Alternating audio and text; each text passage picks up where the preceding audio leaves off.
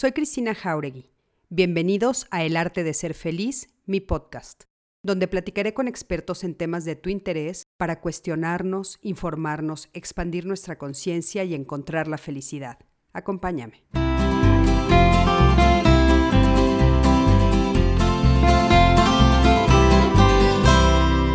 Hola, ¿qué tal? Qué gusto saludarlos a todos. Me da muchísimo gusto saludarlos en esta época de cuarentena y bueno, por supuesto, darles la bienvenida a mi podcast, El arte de ser feliz. Y bueno, ustedes ya saben que estamos en esta temporada hablando de todos estos temas que nos pueden ayudar sobre la pandemia, sobre el COVID, sobre las crisis y todo lo que esto significa, el que nosotros estemos eh, ahorita viviendo esta situación extraordinaria que, bueno, pues lo que hace es eh, llenarnos a todos de ansiedad, de miedo y lo que estamos tratando lo que estoy tratando a través de esta, estos podcasts, bueno, pues es, por supuesto, dar herramientas y eh, ayudarlos a todos a que puedan vivir esto de una manera muchísimo mejor, de una manera más sana, que encontremos formas para ser felices. Y bueno, pues por supuesto que estoy feliz de que muchos de mis colegas, amigos, compañeros me han dicho que sí para estar acompañándome en este nuevo, pues en esta nueva aventura que es mi podcast de El arte de ser feliz. Ustedes ya lo saben y, y bueno, eh, gracias a los que se están empezando a conectar. Hoy tenemos, bueno, un invitado de lujo. Estoy, no saben lo que le sigue de feliz de tenerlo hoy aquí él es Vidal Schmil, él es pedagogo, especialista en desarrollo humano. Eh, por supuesto que, bueno, una eminencia, ustedes lo conocen porque ha estado muchas veces en mi programa, ha estado conmigo en diálogos, hemos caminado juntos todo esto de ser eh, acompañantes de todos ustedes. Él es conferencista internacional, no saben la cantidad de conferencias que ha dado alrededor del mundo, en Guatemala, El Salvador, Colombia, Ecuador, Perú, Bolivia, Argentina, bueno, está en Estados Unidos actualmente, está allá y allá también, por supuesto, ayuda a las personas, está justamente haciendo un recorrido también, eh, ahorita en el COVID, obviamente no, pero eh, dando conferencias también en la Unión Americana. Él es director general y editor del editorial de producciones Educación Aplicada, que es una empresa editorial que fundó en el 2003 con el fin de publicar libros propios y de diversos educadores con contenido educativo útil y actuales para las familias y las escuelas es autor de diversos libros, tiene muchísimos libros y sobre todo el que nosotros conocemos, que nos gusta mucho, es este, el de disciplina inteligente. O sea, él se ha dedicado justamente a poner eh, pues el énfasis en ayudar a papás, mamás a poder eh, educar a sus hijos. Cuando estábamos anunciando que iba a venir, bueno, muchas personas me escribieron, Cristina, él me ha ayudado, eh, me ha acompañado en todos estos años, gracias a él yo pude educar a mis hijos de una mejor manera. Entonces, bueno, pues me siento muy contenta y muy afortunada de tener con nosotros a Vidal. Vidal, ¿cómo estás, Vidal? Qué gusto. Encantado, Cristina. Gracias. El agradecido soy yo por subirme a esta plataforma contigo. Sé la gran audiencia que tienes y no ha sido de gratis. Sé que hay trabajo de muchos años y mucha ayuda que has proporcionado y encantado de, de ser parte de este esfuerzo, de sumar contigo. Ay, Vidal, no sabes cuánto te lo agradezco, de veras, te abrazo fuerte, fuerte a la distancia. Y este, y bueno, estoy muy contenta, muy contenta. Es mi segundo, así es que eres mi padrino. El primero fueron, fue con las chicas de diálogos, así es que tú eres mi padrino también. De veras, muchísimas gracias, Vidal. Encantado, Cristina. Oye, y bueno, pues estábamos justo platicando antes de que empezáramos este, ya a salir al aire que, bueno, ya viste todo lo que está sucediendo con esto de la pandemia y eh, yo estaba platicando contigo de la importancia de poner atención en lo que está sucediendo con los hombres también.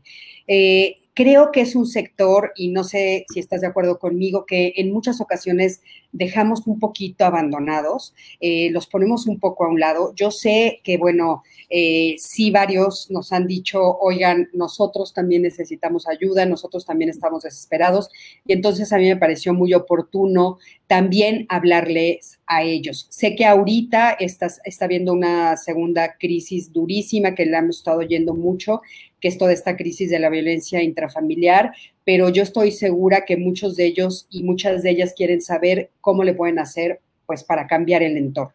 ¿Tú qué opinas de esto, Vida? Por supuesto, de hecho, eh, la falta de atención, vamos a llamarlo así, o de énfasis en el problema que los varones, los hombres podemos estar teniendo, pues obedece a causas culturales, evidentemente, porque eh, los hombres hemos sido educados de cierta generación hacia atrás, pues para hacernos cargo de las cosas, para resolver problemas y manifestar que estoy desesperado, manifestar que estoy ansioso o que no sé por dónde voy a resolver algo, es, puede ser asociado, lamentablemente, con una masculinidad reducida, o sea, como que no soy lo suficientemente hombre para sacar adelante toda esta situación. Por eso nos callamos tanto, por eso guardamos silencio. Efectivamente, eh, no necesariamente todos los hombres, y no quiero estereotipar justamente, todos los hombres somos callados. La sensibilidad ahí está y es real, pero hay una cultura de, que te indica, que te educó para decir, tú no lloras, tú aguantas, tú resuelves, y pues de ahí viene toda esa inercia. Lo que está haciendo el COVID y esta cuarentena es sacar a la superficie todo lo que no ha estado manejado durante años y años. y eso nos vuelve muy sensibles a ser rebasados por esta situación de estrés. Por supuesto que sí. Oye, Vidal, a mí me gustaría que nos dijeras, eh, ¿qué sabes tú de cuáles realmente los retos a los que se han enfrentado los hombres con este confinamiento, con esta crisis? O sea, ¿cuáles son los retos particulares a los que ellos se han enfrentado?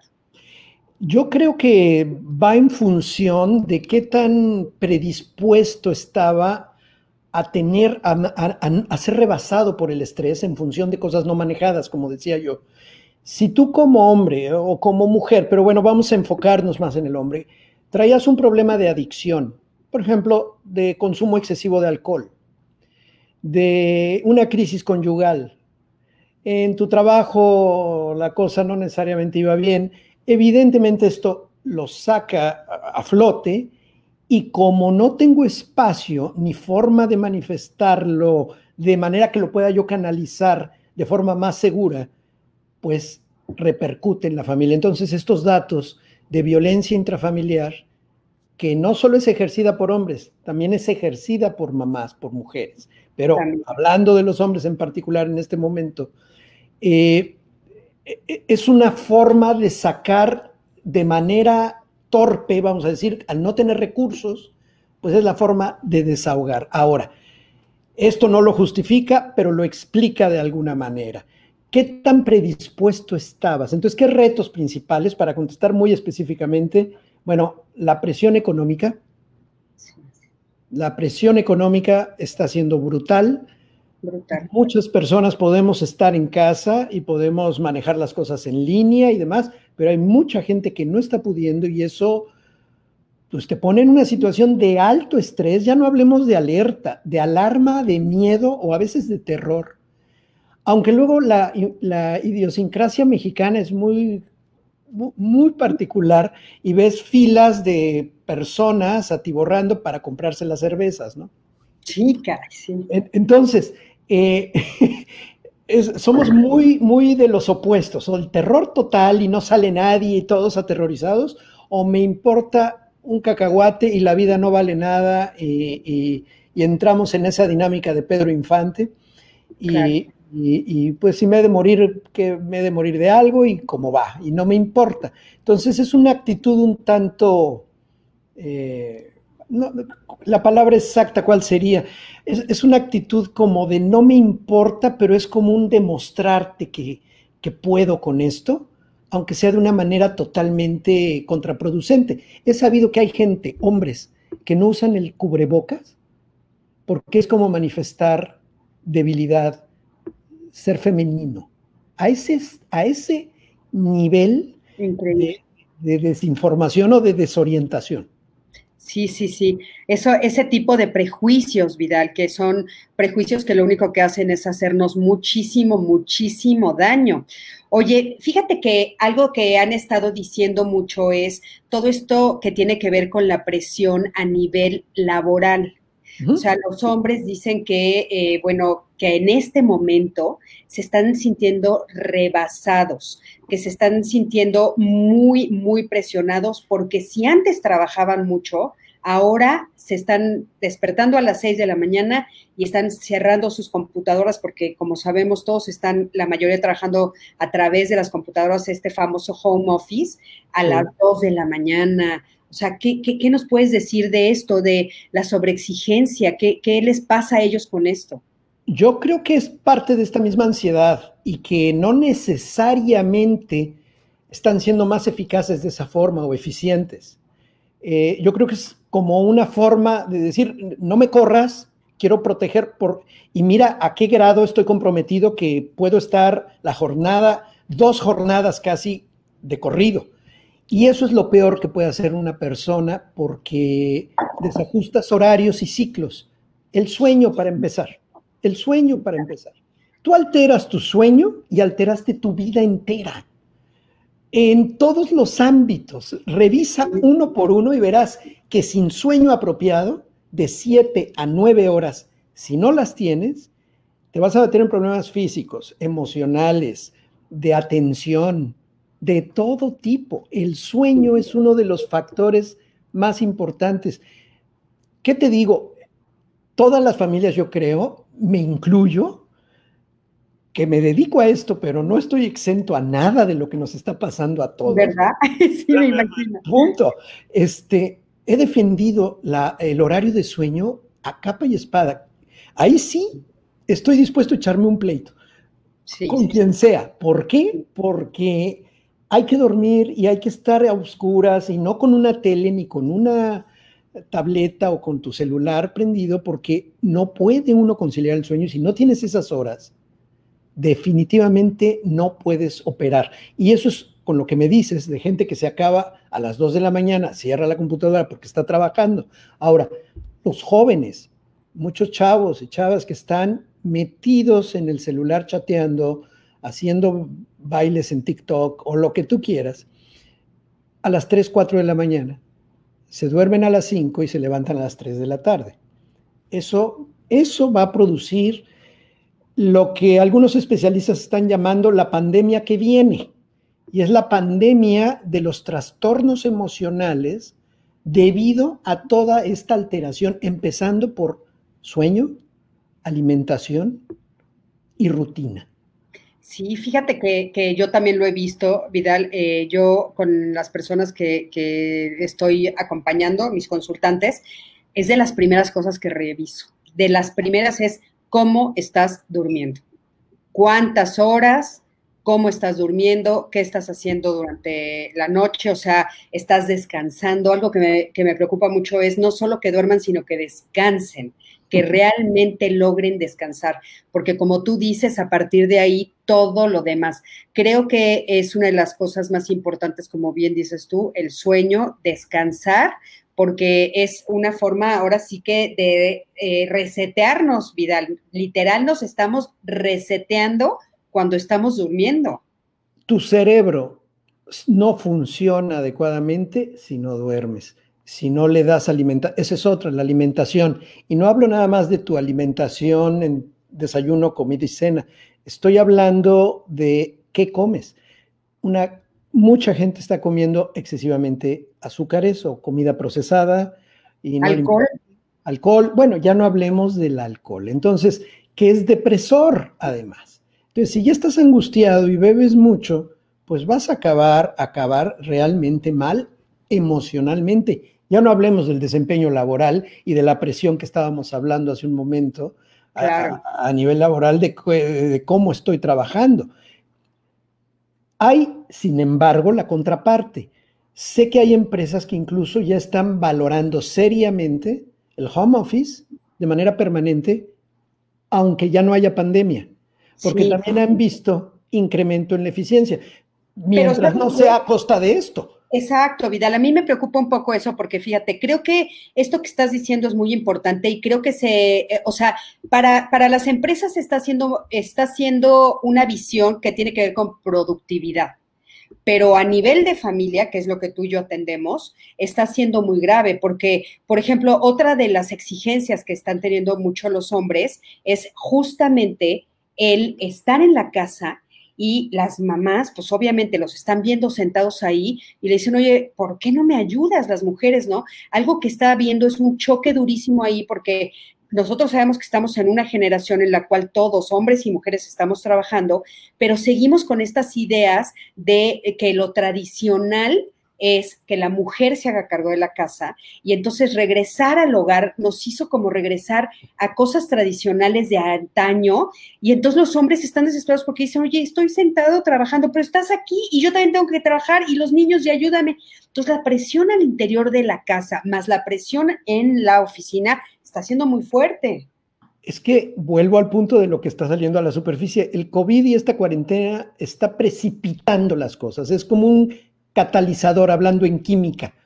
El catalizador, ¡pum!, eh, hace que, la reacción ya ocurra, ¿no? Bueno, eso es lo que está pasando y va a pasar en el ámbito financiero, eh, eh, laboral, escolar, educativo, y esto dentro de las familias que hemos estado diciendo, Cristina, desde hace años en tu programa. Años. no, no le corresponde a la mujer exclusivamente la responsabilidad del hogar, es coeducación. Aquí entramos al tema de la coeducación. ¿Qué es coeducación para quienes no estén familiarizados con el término? Es la corresponsabilidad o la educación sin distinción de sexo o de género para llevar a cabo todas las actividades. Va más allá del discurso de a tu hija decirle, tú puedes ser lo que tú quieras ser, hija mía. Eh, no, no, no.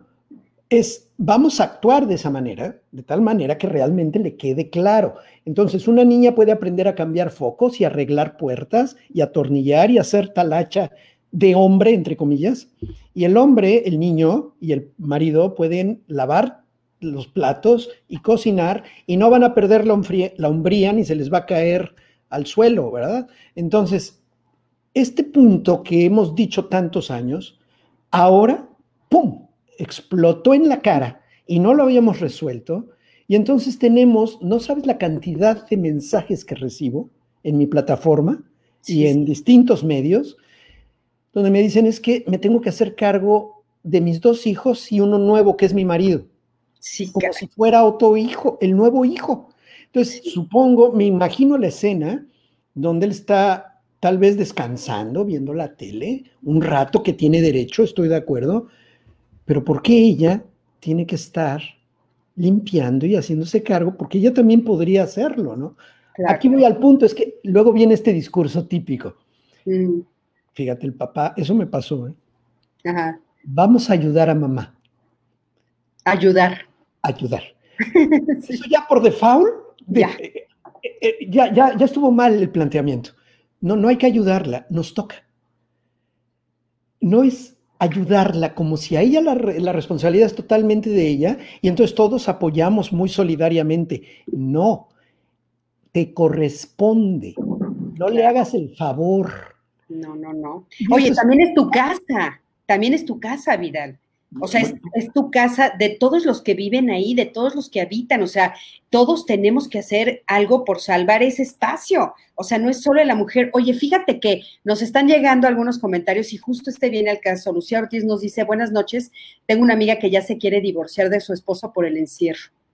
Claro. Ya se están peleando varias veces y ambos ya están convencidos de iniciar el divorcio, pero sus familiares les dicen que se esperen a que termine el encierro pero ellos ya no pueden esperar. Esto es lo que estamos viendo. Tienen un hijo de seis años. ¿Qué le recomiendan? Nos está diciendo Lucía. Lo mismo que le han estado diciendo, no tomes decisiones importantes y trascendentes en un momento de cambio tan brutal como el actual. Ahora, ¿qué tienen que hacer para aminorar la, la carga o la presión? Ubicar qué temas son los que detonan. Vamos a poner que ya no pueden ni dormir juntos. Entonces, que duermen separados que duerma uno en la sala, que duerma uno con la niña, que duerma en otro cuarto, no sé cuál es la circunstancia socioeconómica de la, de la casa, pero si eso es ahí donde hay problema, por favor, dense ese espacio. No quieren hablarse, mejor no hablen, no se dirijan la palabra durante un rato para luego simplemente hablarse de manera educada. Tienen que pensar que en medio de ellos está el niño. ¿Es niño o niña de seis? Niño, hijo. Hijo. Es terrible. Uno de los puntos que también hemos platicado varias veces en tu programa. Bueno, ¿qué tema no has tocado, Cristina? Ay, ya sé. Llevo, llevo 12 años, vida. Qué bruto, qué bárbaro. Bueno, uno de los puntos fundamentales no es en sí el divorcio, sino la guerra dentro de la familia cuando no quieren aceptar que es necesario tal vez separarse. No estoy ni a favor ni en contra en este momento de esa circunstancia de divorcio o no, en esa familia en particular, porque no la conozco, pero no es el momento.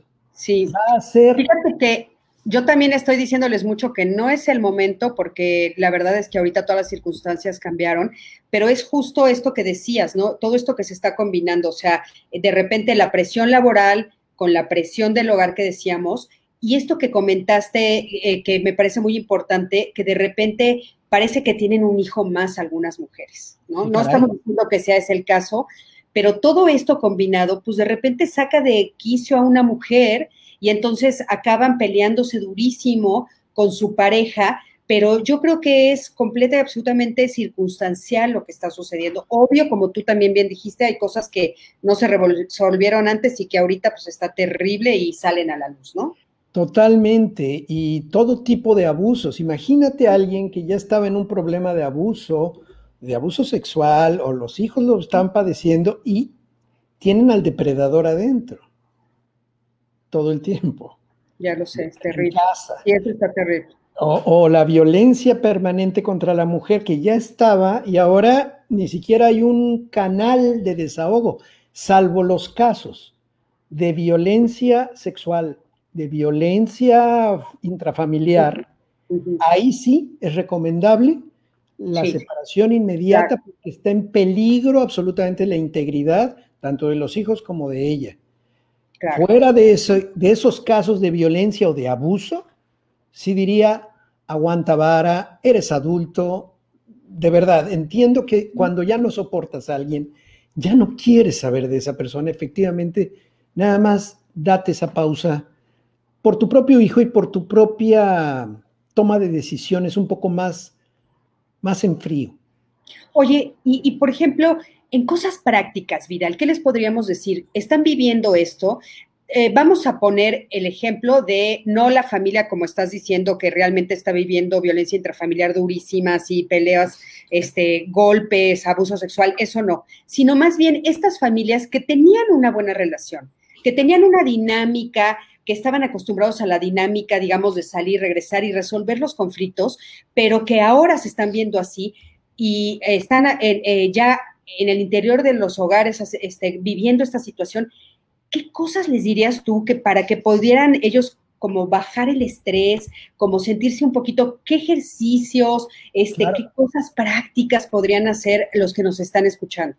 Bueno, eh, va a sonar, para algunas personas puede ser lejano, pero funciona de manera increíble la práctica de yoga. Yoga en línea, hay instructores, instructoras estupendos, en todo el mundo puedes tener contactos, o sea, no nada más en México, con especialistas, con gente que sabe, de verdad, busquen. Tomar clases de yoga dos veces a la semana. Y puede ser en familia, en pareja, vale la pena. Otra, práctica y también hay manuales eh, en video, o sea, formas de verlo en video de mindfulness o lo que se llama atención plena. La atención plena no es meditar, es una meditación, pero no es ponerte con una túnica blanca, ni sentarte en una posición, ni las manos en un... No. Es poner atención en cosas muy sencillas, muy simples, brevemente, por ejemplo, tu respiración, cómo estoy respirando, o a qué huele, o a qué sabe algo, o cómo me estoy moviendo, cuando me estoy cepillando los dientes, en momentos, son muchos momentos breves a lo largo del día. Y es una práctica, hay una serie de ejercicios incluso en video, que al final podemos mencionar dónde los pueden ver, claro. Que les ayuda muchísimo en esta práctica. Les puede sonar ajeno, sobre todo si eres una persona que nos está escuchando, viendo, eres una persona que no ha tenido acercamiento terapéutico, no ha tenido un trabajo hacia adentro para recomponer el camino emocional, te puede sonar a, un charlatán y a mí esas cosas no me funcionan, a mí esas cosas no me sirven, generaliza. Otra cosa importante son los pensamientos negativos automáticos. Pensamientos negativos automáticos. De pronto, es automático, como lo dice su nombre.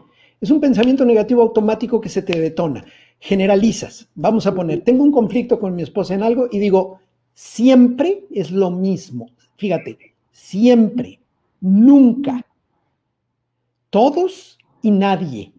Son las palabras malditas. Malditas, prohibidas. Sí, por favor, siempre, nunca, todos y nadie. Nadie en esta casa me hace caso, estoy pintada ya, está, en ese momento, perdón la actuación que me acabo de echar. No, hiciste muy bien, muy bien, muy bien. en ese momento, eh, ese pensamiento negativo automático se llama generalización. Y es, un, es una forma de pensar que trastorna toda tu percepción. ¿Por qué? Porque a partir de, al decir todos, nadie, nunca y siempre, generalizas una ocasión, un, incidente específico. Ponle tú que ha habido varias veces eso, pero no es siempre. Y no es todas las veces, sino no es con esa persona en todas las ocasiones. Exacto. Es la circunstancia, pero no podemos porque es como automático. Otra, otra, otro pensamiento negativo automático, además de la generalización, es lo que se llama catastrofizar o catastrofismo. Ajá, sí, sí, sí. Todo va a ser lo peor. No, de esta ya no salimos. La humanidad se acabó. Esto, este es el apocalipsis, ¿no?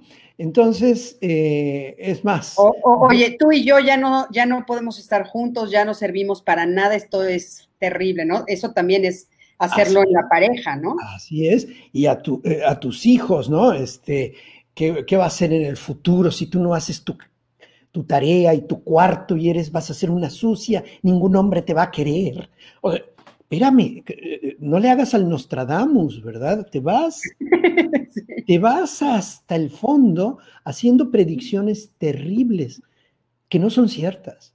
Claro. Que no son ciertas. Y el adolescente que, bueno, no hizo, no levantó su cuarto, no lo arregló. ¿Qué adolescente lo arregla? Por favor, que me presenten uno. Y, bueno, lo obligas a que lo levante y que lo arregle de una manera más o menos ah, eh, adecuada, presentable, una vez a fondo, una vez a la semana. O sea, pero si yo soy catastrofista, considero que eso va a marcar su existencia para siempre. Sí, ya va a ser delincuente, ¿no? Así es. Y hay muchas otras formas de pensar de manera automática. Es que tenemos que detectar esas formas. Hay otros que se van al blanco y negro. No ven grises. No hay grises. Todo es blanco o todo es negro. O lo haces bien y perfecto o todo está terriblemente mal. la vida no es así. Entonces, estas alteraciones en nuestra, en nuestra percepción, estaba yo pensando en la búsqueda de perfección por parte de algunas mamás o papás. Sí. Tiene que ser perfecto. O el marido perfecto, la esposa perfecta. ¿Qué significa para ti eso, no? Sí, cara, ¿qué significa eso? O sea, perfecta según quién. Según qué manual que sacaste de dónde y quién lo escribió. Son expectativas totalmente falsas, ajenas Y de verdad vale la pena hacer como un alto en el camino para, volviendo a lo práctico.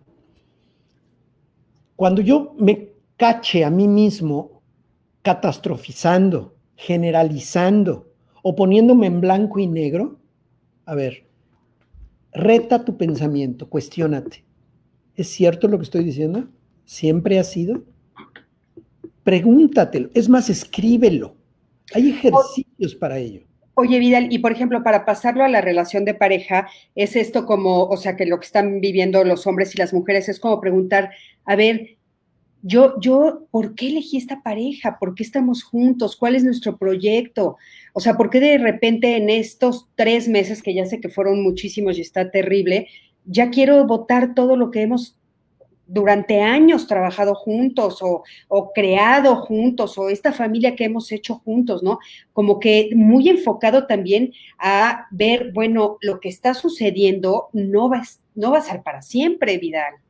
Y, y, si yo ahorita tomo una decisión fuerte o si yo empiezo a insultar a mi esposa o yo empiezo a insultar a mi esposo o soy violento con mis hijos o digo cosas que no quiero decir, eso sí puede ser definitivo y puede ser para siempre. Definitivamente. Entonces, por eso retar mi pensamiento. Recuerda que para llegar a la acción reactiva que estás describiendo, antes hay un botón o un gatillo que detonó. Hay una acción. Tu, tu, esposa te vio feo o tu marido se quedó sentado con la cerveza viendo videos y ese es el botón, es el botón rojo. Lo tenemos en el pecho grandote y dice, apriétame. ¡Pum! Te lo aprieta y eres como un muñeco activable. Sí, exacto. Reaccionas. Tú dices, oye, es que él hizo esto y por eso reaccioné así. No. Hay algo antes entre, la, entre el botón detonante y la acción y tu reacción. Hay una serie de pasos. Uno de ellos es tu creencia, tu recuerdo, ¿Qué te activa? ¿Qué te está activando que tu papá o que, perdón, que tu esposo esté sentado eh, rascándose la barriga viendo la televisión? ¿Qué, te produce? me produce enojo, pero ¿de dónde viene? Es probable que su hermano, es probable que su papá, es probable que alguien le haya dicho o haya actuado de una determinada manera entonces ya no estoy actuando en el presente, estoy actuando para defenderme de algo que ocurrió no sé hace cuánto. Esto es todo un proceso, yo sé que implica muchas veces terapia, aspecto clínico, pero sí podemos hacer mucho para detectar, aquí estoy reaccionando de una manera exagerada, se me está pasando la mano y poner ese freno de mano. Oye, Vidal, fíjate que Zoe Lara nos está diciendo algo que me parece muy puntual para ahorita. Dice, ¿cómo le puedo eh, hacer para que mi esposo exprese sus sentimientos? Animarlo a que tengamos esta conversación que están ustedes proponiendo antes de que sea demasiado tarde, porque está a punto de darse por vencido. Fíjate qué, qué buena pregunta y seguro muchos están en el mismo punto. Vidal, ¿qué le decimos a Zoe? yo creo que no le debe de decir de, que no use el término hablemos.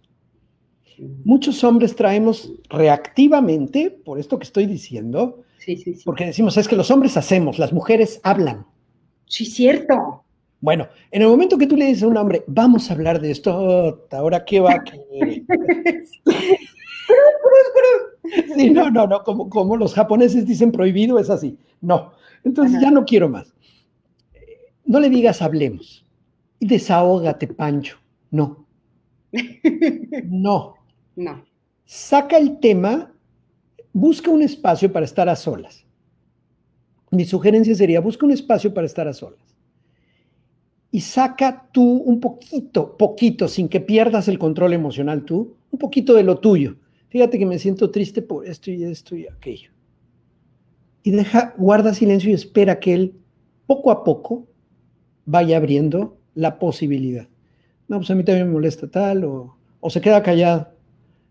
Pero de alguna manera ya diste un pasito diciendo, aquí hay un espacio donde estoy segura, me siento segura y te lo puedo platicar a ti. Y decirle eso. Qué bueno que te puedo platicar esto, porque me siento segura. con eso y déjalo. No le digas, ¿y tú? Porque en ese momento Sí, oye, fíjate que, que ahorita me, me, haces pensar, Vidal, en que una de las herramientas más importantes que creo que tenemos que desarrollar durante este periodo y todos los periodos de crisis es la paciencia. Eso que estás pidiendo ahorita es que ella tenga la paciencia para esperar a que él reaccione, aunque sean a veces un día o dos días después. Y justo ahorita la pandemia nos está poniendo la prueba de la paciencia. Y no va a ser un día o dos va a ser por lo menos un par de semanas. Ay, mira, qué bueno que lo dices, porque sí es cierto, los hombres tienen ritmos diferentes. Sí, totalmente. Eh, y de pronto en otro espacio, échense una copita de vino, estén a gusto, pon un poquito, no en el momento crítico de la serie que estén viendo, pero ponle una pausa y fíjate que siento esto, ¿a ti no te ha pasado algo? No, pues a mí me preocupa tal y cual. Y cuando se atreva el hombre a decirte algo, no sobre reacciones de ¡Ah! me angustia lo que me dices, porque entonces se va a volver a cerrar. Es como cuando al adolescente te platica algo y lo regañas por lo que te acaba de platicar. ¿Tienes que llamar la atención y prohibir lo que está haciendo? Sí. Pero tienes que tomar que lo que te dijo, la apertura que tuvo, también cuenta e importa. Y entonces hacerle saber que qué bueno que te lo dijo, pero eso no significa que vas a permitir lo que sea, ¿no? Eh, hablando con los hijos, pero hablando con la pareja, que nos estamos yendo mucho hacia la cuestión de crisis de, violencia en la pareja, efectivamente, durante este proceso, pues es, es la única forma para contestar. Entonces, Zoe, ¿quién nos hizo esta pregunta? Sí, sí, Zoe, eh, no lo presiones, sácalo tú, separa un espacio para tener esa privacidad y hazle sentir que él es la persona adecuada para que tú puedas platicarle a él tus cosas y que te sientes segura con él. En el momento que tú lo menciones, poco a poco él va a decir, a mí me preocupa eso. De pronto te lo va a soltar. Claro. Oye, este, pues saludos a un chorro que nos están saludando. Bueno, no sabes lo contentos que están de que estás aquí, Vidal. Este, bueno, Fran Durán, Chela, Odette Rodríguez, Laura Zárate, Luis Herrera nos dice felicidades por el programa, Cristina. ¿Qué tips o ejercicios para la paciencia y la tolerancia, Vuelvo al punto, eh, vuelvo al punto de mindfulness o atención plena. Insisto, no es convertirte en yogi ni, que te vuelvas vegetariano, es ejercicios muy sencillos para el hombre o la mujer occidental, vamos a ver, para nuestra cultura, aquí en México incluso, que permiten poner tu atención aquí y de tal manera que la paciencia va a ser el resultado. Es que si tú te pones a trabajar la paciencia, voy a ser paciente, voy a estar paciente, es, es como Felipito, el de Mafalda, que se distraía mucho y decía, voy a poner atención, voy a poner atención, y se, y se distrae, y ya no tomó la clase porque estaba pensando en poner atención. Bueno, ese es Felipito, haz de cuenta. Entonces, si yo me pongo, a, voy a ser paciente, voy a ser paciente, voy a acabar estrangulando a la persona. Claro. Oye, pero ¿sabes qué? A mí se me ocurren también otras cosas prácticas que ahorita están sucediendo en el interior de las casas. Por ejemplo, eh, pues hacer un rompecabezas, Vidal. Parece tú una tontería, pero te ayuda a ejercitar la paciencia. Por ejemplo, decidir pintar un mandala, ¿no? Cosas que puedan hacer en el interior. Inclusive, ¿sabes qué? Yo creo que hasta lavar los platos te ayuda a ejercitar la paciencia. Bueno, ya no digas cocinar. Una de las cosas que yo he aprendido y se los quiero compartir ahora, a mí me fascina la cocina, pero ahora una de las cosas que, me he dado cuenta es que es justo la paciencia lo que hace que mi platillo salga más rico. O sea, el, que me tengo que esperar a que la cebolla se acitrone, el que tengo que esperarme a que el color del jitomate cambie, y eso es paciencia, Vidal. Hasta en eso estás ejerciendo atención plena. Todo eso es, y, no creas que soy el gran promotor de mindfulness, lo que pasa es que no, yo estoy las pláticas con todos los especialistas que he tenido oportunidad de estar en contacto en, estos, en estas semanas, no hay uno que no conduzca hacia la atención plena o mindfulness. Todos los caminos conducen a mindfulness. Entonces, de verdad, vale la pena. Y esto que me estás diciendo es eso. Pintar mandalas es una meditación activa. Claro. Y hay varios sitios donde puedes descargar figuras ya hechas de mandalas y es colorear o hacerlos. Hay también tutoriales de cómo hacer un mandala y es increíble. Los mandalas funcionan con niños, con adolescentes. Tengo una amiga muy querida, muy cercana, que era alta ejecutiva hace algunos años, en otros sexenios, en Comisión Federal de Electricidad, y ella a sus ejecutivos antes de junta los ponía a colorear mandalas. Dice, no sabes la efectividad de las juntas después de colorear mandalas. A los ejecutivos de traje, corbata y todo, los ponía a colorear mandalas. Ay, me parece sensacional. Hay una, una pedagoga francesa, Marie Pré, lo pronuncio mal porque no sé francés, pero Marie Pré lo que hizo fue aplicar esto para viejitos, personas de la tercera edad y personas con una serie de problemas emocionales también. Entonces, los mandalas de verdad tienen una aplicabilidad, no, no es solamente la tradición eh, budista tan antigua, viene de allí, pero la aplicación como la atención plena o mindfulness también.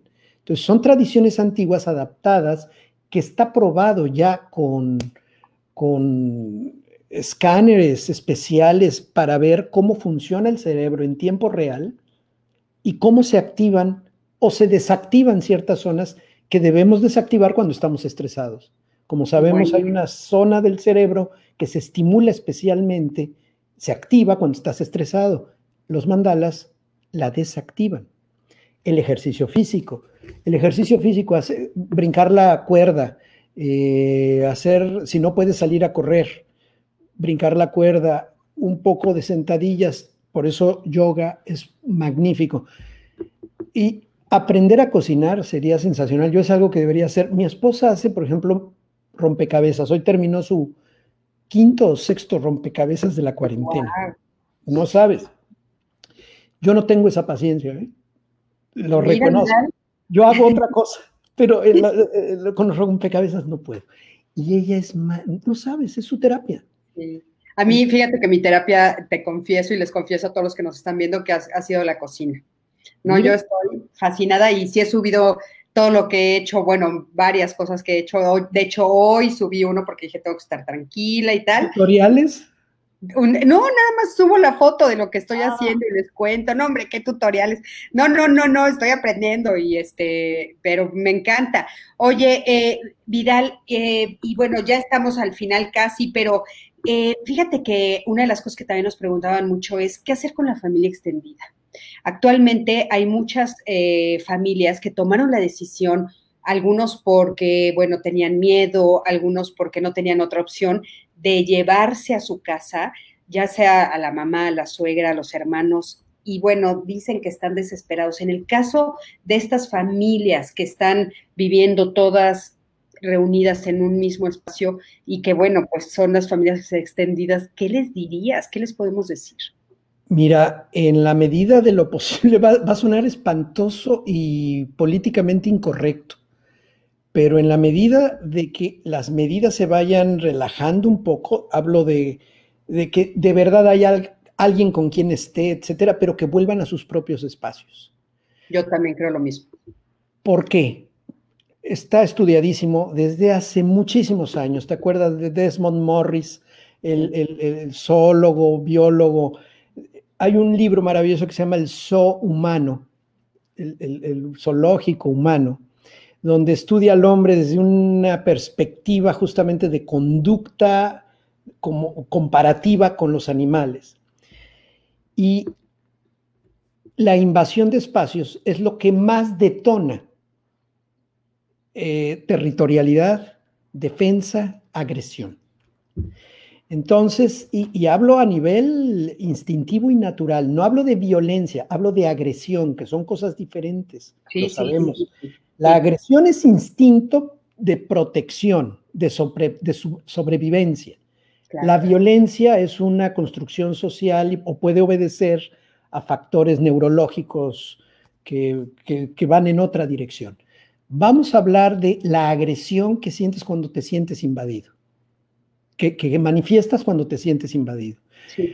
Y esto es como el ABC de cómo agredir a quien amas, a quien más amas, metiéndolo a tu espacio demasiado tiempo. Entonces, no estoy diciendo van a sacar a las abuelitas y van a sacar a, las hermanas y a la familia, pero ah, si no tienen recursos, ni modo, vamos a tener que apechugar con eso y aguantar. Pero si sí es factible, o se pueden rotar el cuidado y la atención, hasta para la persona que va a estar sola, aunque a veces dramaticemos, va a estar sola, abandonada, pues no la abandones. Vas y la visitas o la ves o le hablas o te conectas, le das lo que necesita, le haces el súper, en caso de que sea una persona desvalida o con alguna situación que le impida atenderse a sí misma. Pero cuando se juntan el cuñado, la hermana, el otro, para todos estar juntos en la casa, van a acabar, van a acabar mal. ¿eh? Entonces, en la medida de lo posible, y perdón lo políticamente incorrecto, sé que esto va en contra de todas esas ideas románticas de la unión familiar, pero para que la unión familiar realmente funcione, tiene que haber cierto grado de independencia, de autonomía. La pertenencia a un grupo familiar no puede estar por encima de la autonomía de sus integrantes. Es un equilibrio entre autonomía y pertenencia lo que hay que estar manejando permanentemente. Y sé que lo que estoy diciendo suena fácil decirlo, no conozco el contexto de cada una de esas familias para que se hayan llevado a la mamá o se hayan llevado, pero cuando son familias enteras, incluso los primos conviviendo de esa forma, se presta a muchos riesgos. Yo creo que sale más caro el caldo que las albóndigas en ese caso. Sí, yo también estoy completamente de acuerdo contigo y de hecho es mucho de lo que he recomendado en este periodo. O sea, que cada quien regrese a su espacio vital porque realmente es difícil, o por lo menos si no lo pueden hacer como dices tú, bueno, yo les he recomendado que se asigne un rincón para cada quien, o sea, un rincón donde puedas decir, este es mi espacio, aquí puedo yo leer, aquí me puedo poner a sentarme, aquí puedo pintar, pero es mi espacio y nadie lo toca y nadie se acerca. O sea, como en esta idea de, de cada quien tenga su territorio porque sí ha estado terrible. Oye, Vidal, ¿qué quisieras decir de despedida antes de pasar a las preguntas? Que, bueno, como les dije ayer, le voy a hacer unas preguntas divertidas eh, para que conozcamos un poquito más a Vidal. Pero, pues ahora sí que de despedida, ¿qué nos quieres decir del tema, del tema que fue hoy? ¿Cómo pueden recuperar los hombres la paz y la armonía en época de crisis? Primero que nada, reconocer que estás afectado no te quita la hombría. El reconocimiento de que estás desesperado, temeroso, de que no tienes la solución todavía, no te quita nada de hombría. No la hombría no se manifiesta por esa aparente coraza emocional. Eso lo único que te hace es estar rígido, rígido e incapaz de moverte de tu te montas en tu macho y de ahí no te sacas. Entonces, es contraproducente, eh, eh, va, a tener un, va a rebotar contra ti. No quiere decir que andes gimiendo por los rincones, pero sí que encuentres o con un amigo o con tu pareja o con alguien, no con tus hijos, alguien con quien dialogar y desahogar y que puedas decir, estoy preocupado por esto y que te pueda escuchar. Y que tú también seas la persona, el polo negativo. Cuando una persona está muy cargada, yo siempre hago la analogía, está, está cargada, tiene energía positiva. Positiva no en el sentido de lo bueno, sino positiva de que está muy cargado emocionalmente. ¿Qué se necesita para que eso se descargue un polo negativo? Quiere decir que no tenga energía, que te escuche y se calle, en pocas palabras. que te escuche y no empiece a opinar, ay, sí, a mí también me pasó. No, tú no deberías hacer eso. Silencio. Ten un amigo o una amiga con quien puedas hablar y que no juzgue, ni opine, ni aconseje. Solo escuche. Punto. Eso es, esto que es tan simple, entre comillas, de decir, es la cosa más difícil de hacer, porque como que nos pican un botón que queremos contestar y decir y contar lo mío a ver, si tú dices, si tú me platicas, Cristina, vamos a poner que estamos en una situación y tú me dices, ya no soporto a tal persona. Y yo te digo, pues yo no soporto a la mía, tienes toda la razón. Y bla, ya somos dos polos cargados. Claro. En lugar de que yo fuera el negativo en el cual tú puedas desahogar lo que tú traes.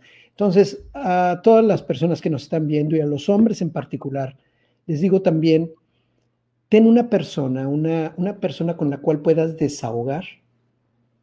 Puede ser en línea, vía videoconferencia, llamada, con quien puedas platicar.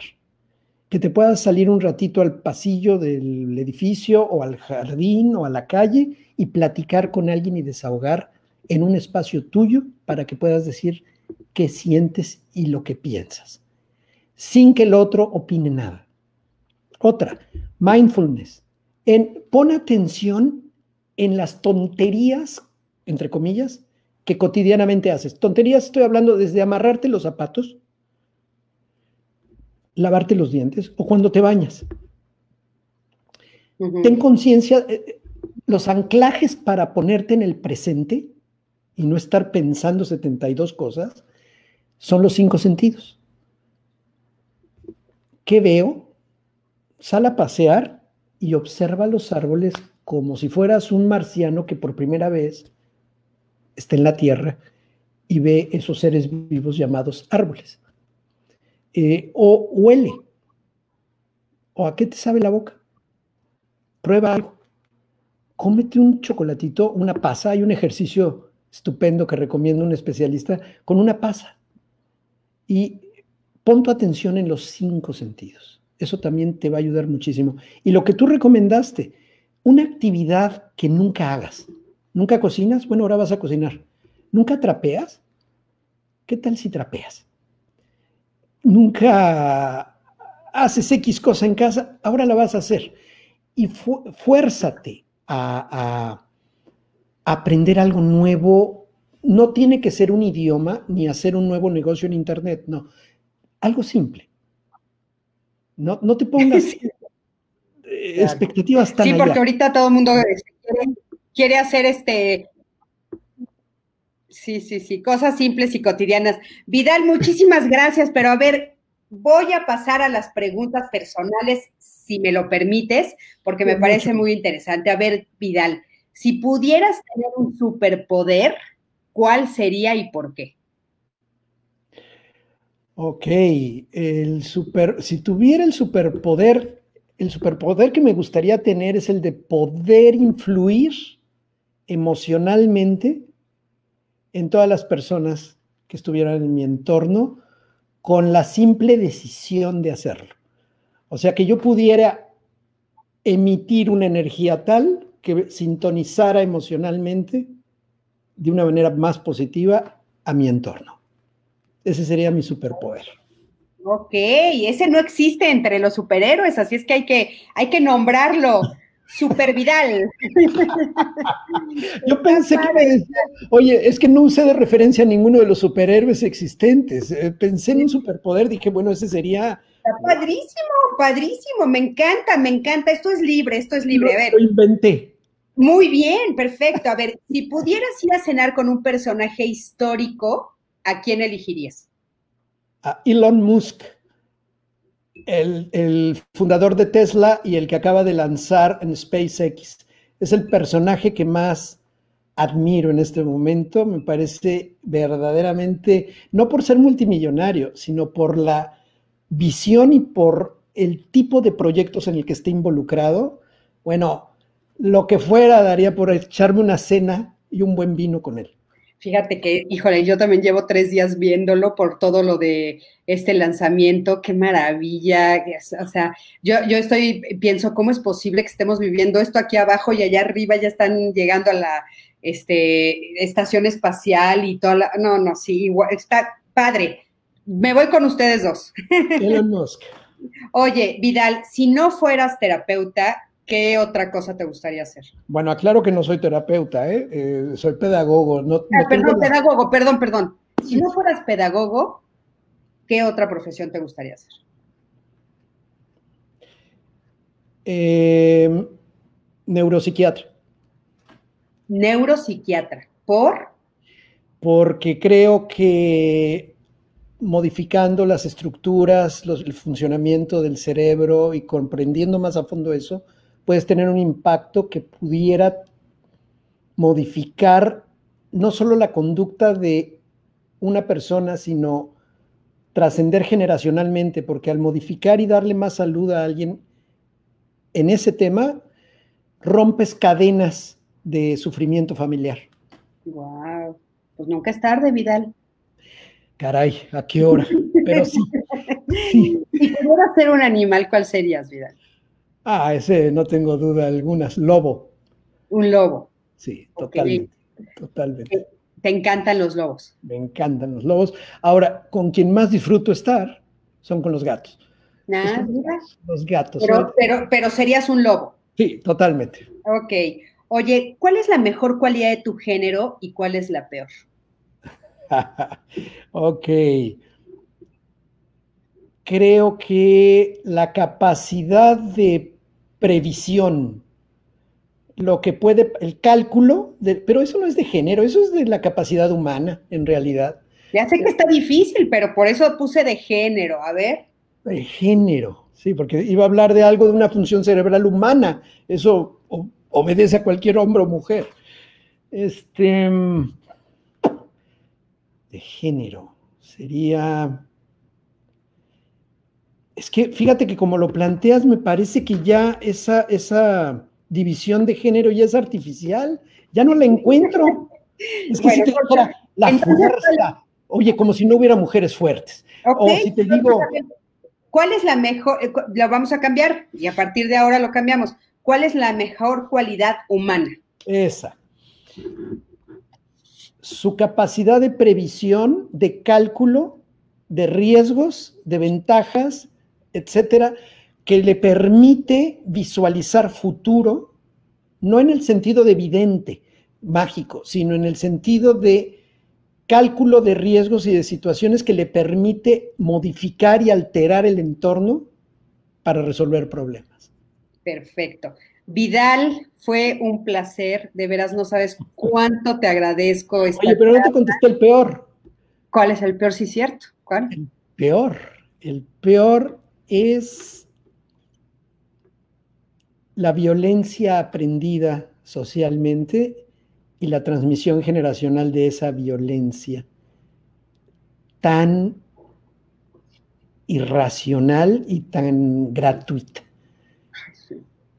Tan gratuita entre comillas, no quiere decir que surge de la nada, pero tan absurda y, e injustificada muchas veces. Justo lo que acabamos de ver, ¿no? Este, que pasó en Minneapolis. O sea, esta escena es. Floyd. Sí, es exactamente eh, la descripción que haces. O sea, gratuita, injustificada, o sea, qué desesperación. No hay por dónde. Esa es la peor, esa es la peor parte la peor. Pero bueno, Vidal, ahora sí, muchísimas gracias. De veras, no sabes cuánto te agradezco eh, esta charla. Siempre es un placer estar contigo. Me encanta escucharte, te admiro muchísimo y te agradezco, te agradezco, este tiempo. De veras, muchísimas gracias. Muchísimas llamadas. No sabes cómo te han felicitado. Mónica del Valle, Lucía Ortiz, eh, Zoe, por supuesto, que estaba por aquí. Eh, Patricia Perea, Nancy Cervantes, Dolores Castro, Luis Herrera, Fran Durán, por ahí nos hace una pregunta, después se la respondemos, Pati Zamacón, Arturo Morel, bueno, muchísimas, muchísimos mensajes. Este, diciendo que qué gusto tenerte, que les fascina escucharte y me felicitan muchísimo por, bueno, pues haber, haber logrado que estuvieras hoy con nosotros. Dicen Encantado. que... ¿Puedo mencionar, ¿Puedo mencionar dónde la gente puede ver algunos videos de ayuda? Por supuesto, hay videos de ayuda donde pueden contactarte a ti, por favor. En particular, mi, sitio, tal vez algunas personas ya lo conozcan, es escuelaparapadres.com. Ahí hay cursos, hay videos, hay suscripciones a una membresía que pueden ver cursos y más de 100 videos. Pero aparte, durante la cuarentena generé una sección nueva que se llama Estamos juntos en esto. Es gratis, porque las membresías sí se cobran, pero esta sección es totalmente gratis para apoyar a las familias durante la cuarentena, donde en un formato muy similar al que estamos ahorita en este momento llevando a cabo, platico con diversos especialistas en el tema de salud mental, autoestima, educación sexual, eh, cuestiones de consumo o de uso de Internet durante la cuarentena. Se llama Estamos Juntos en esto. Escuelaparapadres.com. Estamos juntos en esto. Se conecta con mi canal de YouTube. Entonces ya tengo subido cerca de 16 videos Padrísimo. que he estado produciendo en estos días justamente para, pues ya sabes, de- descanso de hacer ladrillos haciendo adobes. Entonces, este, me, estoy, me, me pongo al día con eso. Y bueno, toda la gente que quiera contacto de manera más profunda, más de asesoría, la membresía escuelaparapadres.com está ya a su disposición, pero en particular esta sección nueva es libre acceso y justamente mientras sea la cuarentena, mientras ocurra, ahí estará para toda la gente. Por supuesto, muchísimas gracias, Vidal. Y bueno, por supuesto que esto también va a quedar en las redes. Este, esta charla que acabamos de tener va a estar en Facebook Live, también en mi canal de YouTube y este la van a poder eh, van a poder accesar porque nos están pre preguntando mucho si la pueden compartir. Claro que la pueden compartir. Y este y bueno, por, a mí también síganme en todas mis redes y nos vemos la, el próximo miércoles que tendré como invitado a Jorge este Ay, se me acaba de ir el apellido de mi Jorge querido. Ay, Jorge. Jorge, tu cuate. Cantero, a Jorge Cantero, perdón, eh, esto de la pandemia de veras que a veces nos tiene distraídos, ¿verdad, vida? A Jorge Cantero, que lo quiero muchísimo y ya me entrevistó él a mí, no sé qué me pasó ahorita. Este, Jorge, te mando un beso y a Jorge lo voy a tener el próximo miércoles. Vidal, gracias, te abrazo, te abrazo, te abrazo fuertísimo y nos vemos pronto, espero en diálogos. Hasta pronto y gracias. No también en otro como este, más adelante. Vale. Va, cuídate mucho. Bye, Hasta bye. luego.